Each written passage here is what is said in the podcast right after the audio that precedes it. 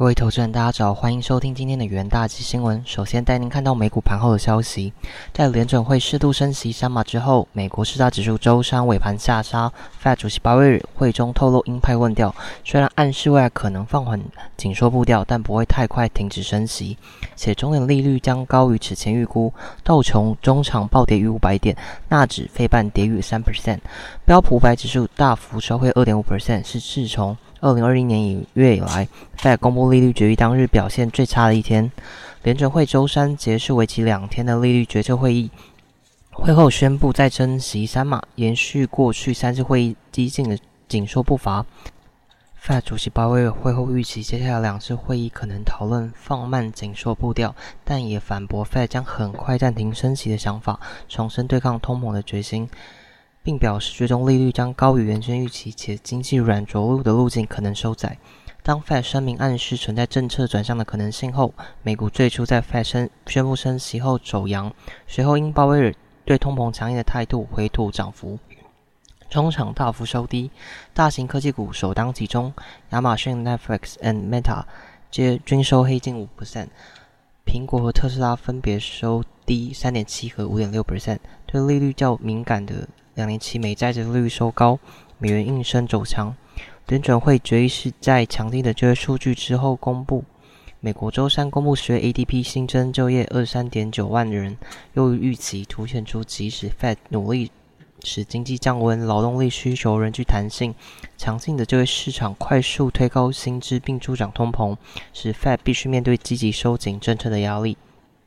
震惊消息方面。拜登政府宣布将超过一百三十亿美元的补贴，以补助电费、提升节能效率等方式，帮助全美中低收入族群能够压低能源成本。另外，美国财政部宣布于下周季度在融资操作中发行九百六十亿美元的长期债券，但对于实施债券回购以改善美债市场流动性的行动，财政部仍在评估当中，尚未做出决定。今年美国公开市场流动性恶化，部分与 Fed 激进升级导致市场波动加剧有关。接下来带您看到能源市场的新闻：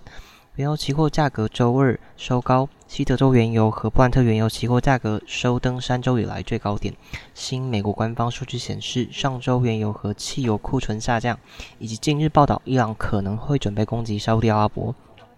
分析师表示，在美国联准会决定将基准利率上调七十五个基点后，油价守住涨势，因未来升息可能放缓的预期提供了支撑力。美洲石油分析师表示，炼油活动增加、出口持续强劲以及石油产量下降，这些使上周美国原油库存减少三百万桶。美国能源资讯署 EIA 周三公布，上周美国原油库存下降三百一十万桶，汽油库存下降一百三十万桶，蒸馏油库存增加四十万桶。根据 S&P Global Commodity Insight 调查显示，分析师平均预期上周美国原油供应量下降一百六十万桶，汽油供应量下降一百九十万桶，蒸馏油供应量下降一百万桶。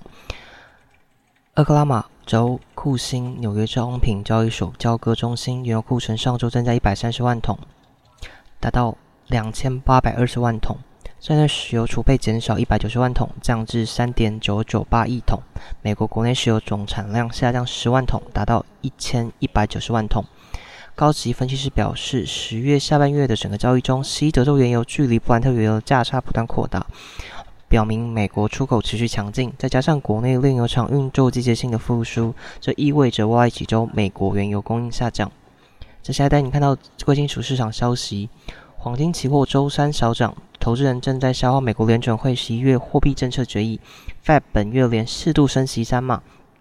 但在声明中提及未来改变升息步调的三个要素。截至十月，金价月线已连续七次收黑，凸显美元和美债殖率双双攀升，如何夺走黄金的耀眼光彩。期货资深市场分析师 Daniel 说：“对联邦公开市场会委员会以及。”潜在放缓升息的预期持续牵动黄金市场的走势。Fed 在十一月决策声明中表示，未来升息步调将从货币政策累积的紧缩、货币政策影响经济活动和通膨的时间差，以及经济和金融发展这三点考量，以决定是否改变速度。美国周三稍早公布被视为小非农的 APT ADP 就业报告，内容显示民间企业十月。增聘人数超乎市场预期，证明就业市场稳健，暗示 Fed 可能保持激进升息的做法。美国十月非农就业报告将在本周五公布，投资人期待从中找到有关未来升息更多明确的讯号。时商所 Fed Watch 工具显示，交易员预测十二月将升息两码还是三码的几率各占五十 percent。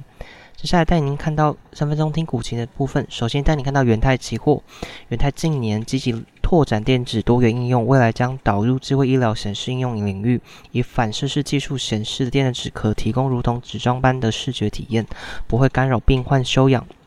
且以无线传输更新显示资讯，可减少护理人员文书工作的负荷。远大企研究团队认为。低耗电特性的电子纸有在无纸、低碳、环保的未来趋势中具有广泛的应用发展商机。公司未来营运发展展望乐观。十一月二日，元泰期货下跌一点四七 percent，旗下短均支撑力道强劲。接下来带您看到呃嘉联益期货的部分，受惠于苹果新款 iPhone 十四手机热销，带动电池板供应商嘉联益第三季营运。